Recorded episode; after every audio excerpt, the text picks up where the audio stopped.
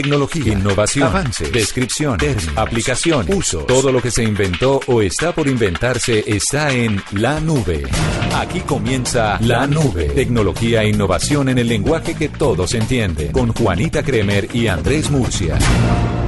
Bienvenidos a esta edición de Martes de la Nube. Buenas noches, Andrés Murcia. Me parece como si te hubiera saludado como 20 veces el día de hoy, pero bueno, lo importante es decirle a nuestros oyentes que estamos acompañándolos en su regreso a casa, si de pronto ya están ahí preparando una cena universitaria, por ejemplo, arroz con huevitos, sándwich o alguna cosa, y eh, pues para su, por supuesto, risotto para hablar... con pollo nonato. Eso, risotto con pollo nonato para que suene más más exclusivo.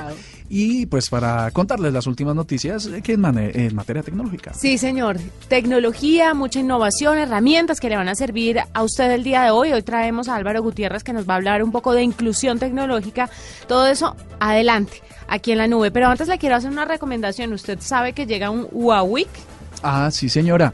Esto es eh, una semana en que los dispositivos de Huawei, eh, teléfonos específicamente, pues van a tener unos descuentos. Varios dispositivos, entre ellos teléfonos con el 50% de descuento. Es del 15 al 24 de febrero, por si les interesa el dato, ahí se los echamos. Dicen que van a llegar incluso hasta el 50% de descuento. Momento para aprovecharlo porque eh, Huawei está normalmente como que le da valores agregados a la, a la venta. Entonces, si usted compra un teléfono, pues le dan un accesorio chévere. Sí. Y si además se lo dan con descuento, si le suman ambas cosas, pues es una oportunidad. Más chévere, ¿no?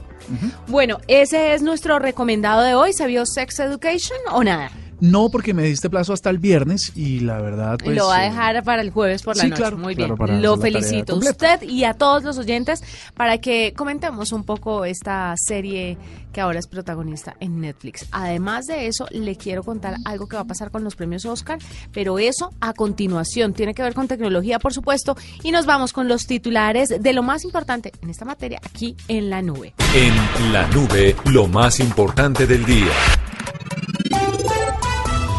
LinkedIn anunció el lanzamiento para esta semana de su función de video en vivo LinkedIn Live. La nueva versión que saldrá en versión beta en Estados Unidos le permitirá a los usuarios y a las empresas transmitir videos en tiempo real tanto a grupos selectos como a usuarios específicos de la red de contactos en la plataforma. Directivos de la compañía sostienen que solo se podrá acceder a esta a través de una invitación. Apple estaría trabajando en un sistema biométrico que permitiría el desbloqueo con huella en los automóviles. De acuerdo con la solicitud de patente publicada por la compañía, el sistema podría permitir que el propietario de este vehículo o cualquiera que tenga el sistema logre desbloquearlo a través de ID Touch desde su dispositivo. El documento revela además otras posibles funciones por medio de la huella, tales como el cambio en la posición del asiento del conductor y los espejos laterales, así como también la preferencia de las estaciones de radio, es decir, personalización completa. Congresistas estadounidenses mostraron su preocupación frente a la ubicación de la que sería la plataforma de lanzamiento de los cohetes tripulados del proyecto SpaceX. Según los legisladores, la sede, que quedaría en Boca Chica, Texas, estaría dividida por la barrera fronteriza que pretende construir el presidente Donald Trump. Voceros del Comité de Gastos de Seguridad Nacional de ese país han señalado que se está luchando para que el área quede exenta en un acuerdo final. Investigadores internacionales dieron a conocer a través de la revista científica Nature Medicine el éxito de un software que diagnostica enfermedades infantiles a través de inteligencia artificial. Kan Sang, investigador de la Universidad de San Diego en los Estados Unidos y miembro del equipo responsable, sostuvo que el sistema le ayudará a los médicos a acertar con más precisión el diagnóstico de enfermedades raras o peligrosas, así como también a optimizar la atención sanitaria y a reducir los tiempos de espera en los centros pediátricos. Escuchas la nube en Blue Radio. Andrés Murcia, le quiero hacer una pregunta a usted. No sé si ya se enteró, esta mañana lo contamos aquí en Mañanas Blue, pero vale la pena abrirle un canal a nuestros oyentes para que nos cuenten qué opinan. Ese canal es arroba la nube blue en Twitter. ¿Ustedes están de acuerdo con el nuevo emoji que lanzó el consorcio Unicode? Eh, el no nuevo sé cuál es. emoji hace referencia a la menstruación. ¿Ah, sí? Sí, señor. Pero están, están, están llevando los emojis a cada situación humana, pero de una manera muy precisa, ¿no? ¿Le parece a usted necesario un emoji que haga referencia a la menstruación o que sí, que hable de la menstruación? Bueno, yo les voy a plantear la les voy a, les voy a plantear la discusión desde otro punto de vista y es que eh, los emojis se crearon para un nuevo lenguaje, un, eh, sí, es una nueva forma de hablar. Como se pues, técnicamente se conoce un slang para acortar la necesidad del uso de palabras eh, a partir de los emojis. Digamos que basado en eso, si en vez de que una mujer diga mire, téngame paciencia, hoy eh, voy tarde al trabajo porque tengo esta situación X y Y, simplemente pone el emoji, pues podría en efecto coayudar a ese propósito que es el de acortar oraciones. Después de pensarlo mucho, me parece que sobre todo para las mujeres jóvenes que a veces son un poco reacias a hablar abiertamente sobre el tema, les puede funcionar, adolescentes y demás, pero pero no sé si sea necesario, ¿sabe? Porque además el objetivo de la creación de este emoji, que es una gota roja, después de muchos prototipos y de muchas discusiones, pasó y está ya listo el de la gota roja.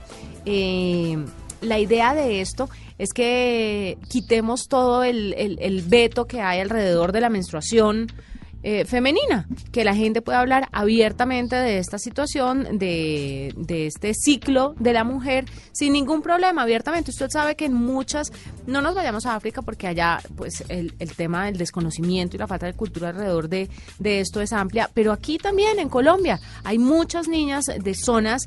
Eh, eh, de, zonas en el campo. Bueno, hay muchas niñas que no se atreven a hablar y muchas mujeres que no se atreven a hablar abiertamente del ciclo menstrual. Y entonces hay personas, no sé si usted lo sabe, pero que se encierran y lo consideran una enfermedad sin saber que es un proceso natural de las mujeres. Entonces, por eso se ha implementado este emoji para que le quitemos ese veto que hay a hablar de la menstruación. No sé si me parece demasiado y no sé si a través de un emoji estemos alimentando más el veto, porque ¿por qué no poder decir tengo la menstruación o tengo la regla eh, y enviar a cambio un emoji? Es, es impresionante y yo lo que digo es que nos vamos impresionante? No, es impresionante esta discusión que se da sobre lo, podríamos decir, escatológico de los emojis, pero yo creo que si se están llevando a más actividades humanas, pues esta va a ser la punta de lanza a muchísimas otras.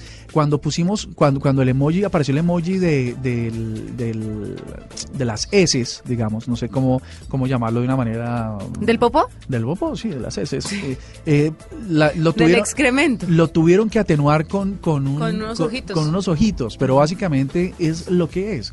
Entonces nos vamos a enfrentar a, que nuevas eh, actualizaciones de los emojis pues tengan pues cosas muchísimo más escatológicas y mucho más personales, íntimas de los humanos. Bueno, finalmente escogieron una gota roja que además también podría hacer referencia a la donación de sangre. No sé, claro que creo que hay una aguja con, con sangrecita y eso también tiene que ver con la donación de sangre. Pero es uno de los factores más importantes de los emojis. No sé si usted sabe pues que cualquier, pues las personas pueden proponer emojis a Unicode y la propuesta debe contar con estos dos características, compatibilidad que hace referencia a un icono que llegue antes a las redes sociales, antes que al, al teclado pues de Unicode y también eh, nivel esperado de uso. O sea, si el emoji sí será utilizado lo suficiente y si tiene un uso múltiple. Por ejemplo, la cara del gato, de la oveja o del cerdo puede servir para representar un sentimiento positivo, pero también hace referencia a un animal. Entonces tiene un uso múltiple. Y eso también es lo que esperan con todos los emojis que propongan las personas. Resulta que cuando usted va a proponer un emoji, no sé si lo sabe, pasa a un subcomité de emoji que primero lo revisa y mira a ver si vale la pena que pase a un segundo plano. Cuando pasa a un segundo plano, ya el comité técnico de Unicode empieza a analizarlo. Y hay un tercer filtro que a fin de año decide si va o no va. El proceso de inclusión de esos emojis dura alrededor de un año. Entonces no es una cosa tan a la ligera y la, los que se encargan de hacer esto es el consorcio Unicode, que es una organización sin ánimo de lucro encargada de estandarizar letras y caracteres y garantizar que todos los dispositivos puedan ver los iconos y, y que todos tengan una buena utilización. Entonces ahí les contamos que usted también puede de una u otra forma hacer parte de esos emojis. Si de pronto tiene una propuesta, la puede lanzar usted. ¿Qué propondría? Yo propondría. Yo es que casi, fíjate que ya hay muchísimos. ¿Cuántos emojis hay? Cerca de mil o mil y pico de emojis. ¿Y cuántos utilizamos? Y cuántos, muy pocos, pero en realidad casi todas las actividades están ahí. Vamos a ver si, si cosas como... Por lo general, eh, eh, cosas que relacionen, por ejemplo, los delitos o comportamientos negativos de las personas. Bueno, puede ser que hay muchas cosas todavía por eso. Por eso le vamos a preguntar a nuestros oyentes a través de arroba la nube blue, como lo decía al principio, ¿usted considera necesario el emoji que hace referencia a la menstruación, ¿le parece útil o no le parece útil? Cuéntenos a través de arroba la nube blue. Hacemos una pausa, ya regresamos. Arroba la. Arroba blue Síguenos en Twitter y conéctate con la información de la nube. Rapidísimo presenta Allá sí vamos. Oye, chica, ¿será que me puedes ayudar con un envío para Simiti? ¿Simiti Bolívar? Claro que sí. ¿Y también llegas a Regidor? Por supuesto. Llevamos 30 años entregando en Chigorodó, Bojayá, Nemocón, Chaguaní, Simití, Curabá, Necoquí, Apartadó y en los 1103 municipios del país porque nadie conoce mejor a Colombia. Interrapidísimo. Te la ponemos re fácil. Estás escuchando La Nube en Blue Radio y bluradio.com. La nueva alternativa. Juanita, oyentes, buenas nuevas que tienen que ver con que en Colombia vamos a aplicar tecnologías de última, de último momento para prevenir que los contratos o los certificados o los documentos eh, pues puedan ser vulnerados como a través de la falsificación como muchas veces pasan. En especial, ahora eh, les vamos a hablar de los títulos universitarios y es que resulta que un grupo de investigaciones de INTIC Colombia, la Universidad Nacional, pues ha eh, logrado incluir el blockchain en este tipo, pues en este tipo de documentos tan importantes como son los grados. Hemos invitado a uno de sus cofundadores y directores, Mauricio Tuar, que nos atiende desde Singapur. Mauricio, muy buenas noches y bienvenido a la nube. Hola Andrés, muy buenas noches, un gusto saludarte y un, un saludo especial para todos los oyentes. Mauricio, ¿de qué se trata que apliquemos blockchain, que uno se imaginaría que es una, una tecnología exclusivamente para bancos y cosas muy grandes, a documentos tan simples pero tan importantes como los certificados y diplomas de grado. Sí, eh, digamos, la cualidad que tiene blockchain es que podemos registrar la información no solamente en un computador, sino en múltiples computadores casi en tiempo real y eso significa que si queremos hacer una modificación de la información que registramos en blockchain tendríamos que hacerlo en muchos lugares al tiempo y eso es muy difícil. Entonces brinda una gran seguridad a tal punto que podamos afirmar que lo que registremos en blockchain eh, va a quedar allí. Por eso es tan importante el tema de los, eh, por ejemplo, para registros de, de diplomas o certificados académicos. Si queremos garantizar de que estos no sean falsificados o que estos no sean alterados, blockchain es una buena alternativa para ello. Mauricio, esto significaría, vamos a hablar de la Universidad Nacional, la, la aplicación del blockchain iniciaría con el registro de notas semestre semestre hasta que finalmente eh, la persona se recibe profesionalmente o solamente es en el, en el documento de grado final. No, vamos a comenzar eh, con bajo la iniciativa de la Facultad de Ingeniería, específicamente la Unidad de Educación Continua. Vamos a iniciar utilizando esta tecnología en certificaciones académicas en diplomados en cursos de educación continua. ¿Esto por qué? Pues porque es una tecnología experimental y primero evidentemente podemos o debemos experimentar en, en, cursos que no sean, por ejemplo, de pregado y posgrado, que es más sensible. Y una vez lo tengamos solucionado y finalizado, evidentemente la plataforma ya está, pero la estamos testeando. Eh, una vez esté lista la plataforma, luego de utilizarla varias veces y que los usuarios nos den su retroalimentación, de cómo se puede mejorar y si hay algún inconveniente, seguramente se podrá llevar a, ya niveles de pregrado y, posgrado si la universidad si lo decide. Hay una estadística muy interesante, Mauricio, que dice que uno de cada diez títulos eh, con los que las personas buscan trabajo son falsificados en Colombia. ¿Ustedes eh, tomaron en cuenta esta cifra para, para introducirse en este mundo o más bien empezaron por el hecho de aplicar el blockchain a alguna necesidad? Sí, digamos, partimos siempre de un problema y realmente pues es, es un problema verificar la autenticidad de los, de los diplomas. Es un proceso pues bastante complejo poder comunicarse con las instituciones y que las instituciones pues, y que des con la con con la extensión adecuada y demás para verificar si un diploma es auténtico o no. Eh, y evidentemente pues hemos visto en las noticias que lastimosamente estas cosas pasan incluso en servidores públicos bastante eh, conocidos o que están ocupando cargos y que resulta que los estudios que dicen tener eh, pues lastimosamente no los no los tienen.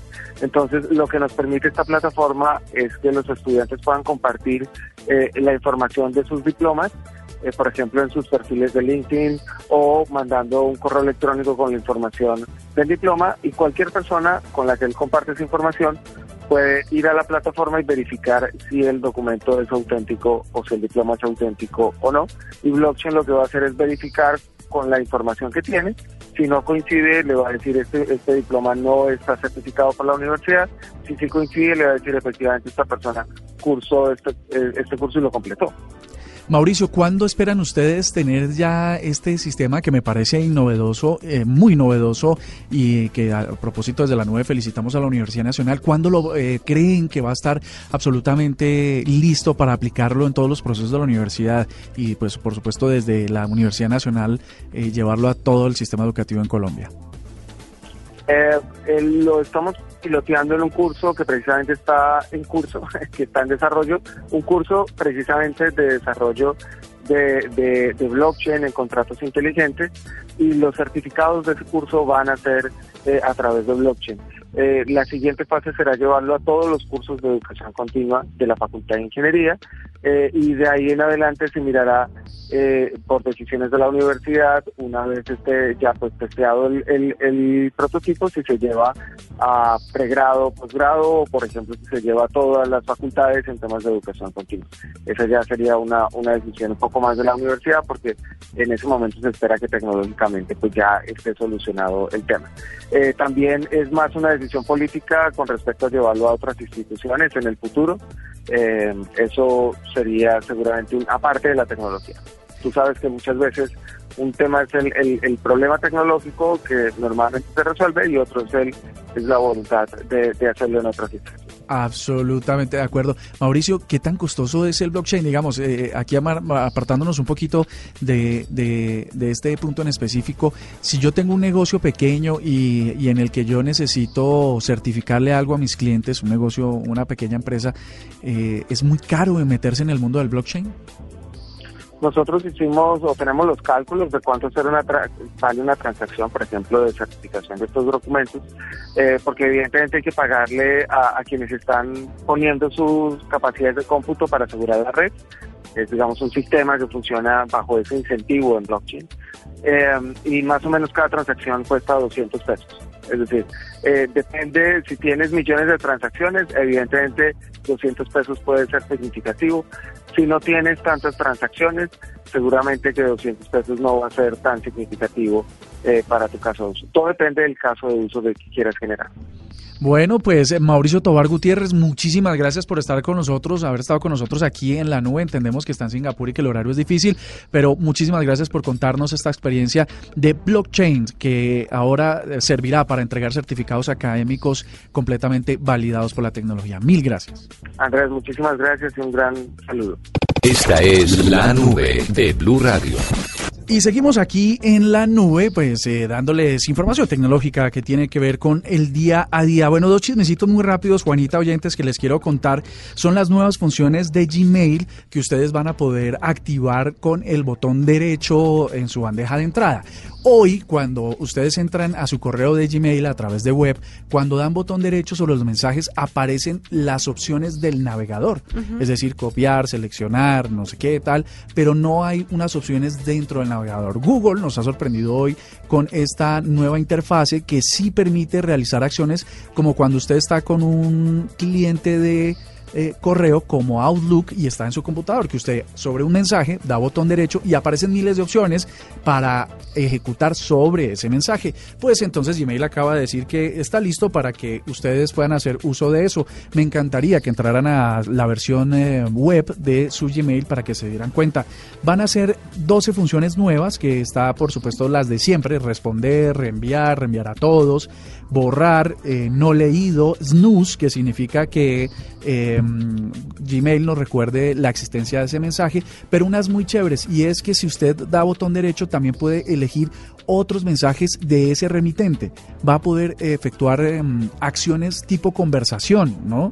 Como eh, sucede en redes sociales, por ejemplo, lo que le va a permitir agrupar por temas de conversación o agrupar por eh, las personas que están involucradas dentro del mensaje.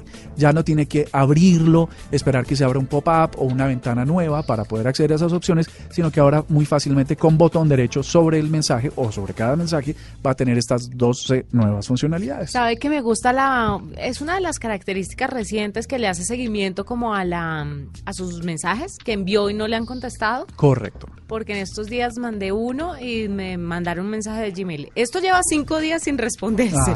¿Quieres que le hagamos seguimiento a tu mensaje? Sí, es bien interesante y esas, todas esas opciones van a estar disponibles con el botón derecho. Mire que hoy en los clientes de mensajería como Outlook, que usted le pone seguimiento a este mensaje, en realidad no pasa nada. Pone una banderita que si usted no está atento, eso no, no, no pasa nada con eso. Google sí da un poquito una, un pie adelante y pone en Gmail eh, estas opciones muy interesantes. Esta es la nube de Blue Radio. Pues Juanita, oyentes, hay una racionalidad que se escapa a las máquinas y a la inteligencia artificial, en este caso la de Google Maps. Resulta que Agustri Pakmagukas es un conductor de camión de carga en Indonesia que le pidió ir desde Bunjuwawi hasta una aldea Singarketa en Ubudut, en Indonesia precisamente. Y resulta que siguió perfectamente las instrucciones que le estaba dando el GPS pues de esta aplicación. Lo que no tuvo en cuenta Google Maps porque hay cosas que se le escapan también a la inteligencia artificial, era el tamaño del camión. Entonces lo guió por la ruta correcta, pero no estaba disponible para un camión de esa, pues de esa dimensión. Resulta entonces que el conductor llegó una vez hasta el puente que conducía en esa ruta y pues por supuesto hizo que el camión se fuera a un precipicio. Esto básicamente lo que le está diciendo a los usuarios de la tecnología es que hay que siempre evaluar eh, la información que proveen las aplicaciones porque no siempre están basadas en, en, interacción humana. Esta ruta en particular aquí en Indonesia pues no es muy transitada por personas con, con eh, que estén dándole o proporcionándole datos a la aplicación y por supuesto esto conllevó a un accidente. Así que tenga mucho cuidado cuando use Google Maps, sobre todo en zonas remotas. Esta es la nube de Blue Radio. Pues básicamente otra de las noticias que está rondando por el mundo de los rumores tecnológicos tiene que ver con que Apple haría uno de sus famosos keynotes el 29 de marzo. No es una fecha que esté oficialmente prevista para los lanzamientos de Apple, pero se dice que va a tener lugar y resulta que eh, van a adelantar por cuestiones de mercado, por supuesto, el lanzamiento del iPad mini 5, que sería muy similar al actual, pero con algunas especificaciones técnicas superiores. Se espera también que presenten el iPad 2019, que va a ser eh, un modelo de bajo costo, no precisamente el modelo Pro del año pasado tan engallado que habíamos visto. Existe que eh, Apple presente unos audífonos inalámbricos eh, como pues los AirPods que ya conocemos en el mercado, pero una segunda versión mejorada, básicamente que se podría tratar de un accesorio adicional de carga inalámbrica, dejando pues eh, una evolución de estos AirPods para el segundo semestre. Mm, vamos a ver qué es lo que pasa. Otra cosa que se espera que suceda en este 29 de marzo es la almohada de carga por inducción, el Air Power, que se anunció hace más de un año, pero que pues como ustedes saben ha venido teniendo problemas y que no ha, no ha visto la luz y parece que ahora sí. Y lo último sería eh, más y mejores accesorios para el Apple Watch. Así que mm, vamos a estar todos atentos y aquí en la nube muy pendientes de lo que pase con Apple. Esta es la nube de Blue Radio. Yo les tengo un cambio de tercio y tiene que ver con una celebración muy importante que los estadounidenses y la sociedad de consumo ha querido instalarnos a nosotros los colombianos y es el San Valentín, 14 de febrero. Sí. Que me imagino ya tienes preparado toda un agasajo y un cortejo para tu, eh, para tu esposo. Pues resulta que la tecnología nos permite varias cosas para que usted celebre. Mire, y la primera aplicación que yo le digo que usted puede usar es una que se llama I Hate You Card. I Hate You Card. Sí. I hate you Sí, claro. para San Valentín. Sí, claro. ¿Y por qué? Pero ¿por qué tenemos que ir todo al pie de la letra? Tenemos que tratar de ser un poquito disruptivos. Y lo dicho, si usted odia lo cursi, es probable que no le guste recibir ni enviar tarjetas. Y, am, pero si el mensaje está cargado de odio eh, en lugar de amor, pues esta aplicación podría darle una manito. Lo que quiere decir es lo siguiente. Usted celebra el 14 de febrero el San Valentín, pero probablemente no, no por las razones eh, justas, ¿no? De pronto usted dice, ah, este berraco me dejó, esta vieja no sé qué, tal. Pues está una aplicación que le permite pues expresar esos sentimientos eh, a través de, pues, de la tarjeta. Eh, hay otra, canción, otra aplicación que se llama Hater. ¿No? Pero, ¿No, ¿por no te qué, suena? pero ¿por qué estás tan odioso hoy? Pues porque to- toca ser disruptivos, porque pues, pues, si usted quiere unas No, aplicaciones para ver. amar, pues entonces simplemente se mete a Google y dice aplicaciones para el amor. Pues claramente lo que la gente quiere para celebrar el Día del Amor y para, es, es eso. Entonces, eh, pues, pues ahí usted puede celebrar el amor en Tinder, por ejemplo, pero esa recomendación no la quiero dar porque pues eso es para otro tipo de amor. Pues eh, lo que hace esta aplicación es encontrar gente hater como usted. ¿Como yo? No, como usted el que la quiera buscar, eh, que puede encontrar otras personas como usted y eh, de ese modo pues poder tener algo en común y en este día del amor y la, amistad. Ah, bueno, no, este San Valentín, del cariño. San, del San Valentín. Bueno, ya que usted está hablando de aplicaciones, le voy a dar sobre, le voy a dar aplicaciones de citas que pueden ser chéveres. OkCupid eh, es una de las aplicaciones donde han salido muchísimas parejas estables. Su mecanismo se basa en contestar un cuestionario de una buena cantidad de preguntas y ahí, pues a criterio del algoritmo, sale el match con otros usuarios. Una vez hecho esto, usted tiene la posibilidad de enviarles mensajes a quienes aparecieron en los resultados. Me parece chévere, ¿no? Pues está chévere. eh, de todas maneras, eh, aquí hay para todos y para todos, ¿no?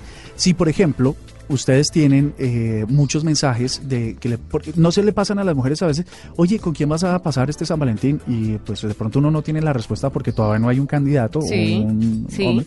Pues hay una aplicación muy interesante que responde por usted. Entonces, para no tener que tomarse esa, esa molestia, se llama Goshbot, Ajá. como el bot No, fantasma. ¿qué son estas aplicaciones tan pecuecas que está recomendando Pero Murcia? ¿por qué si esto es para todos? O sea, no todos tenemos una pareja con quien compartir este sábado.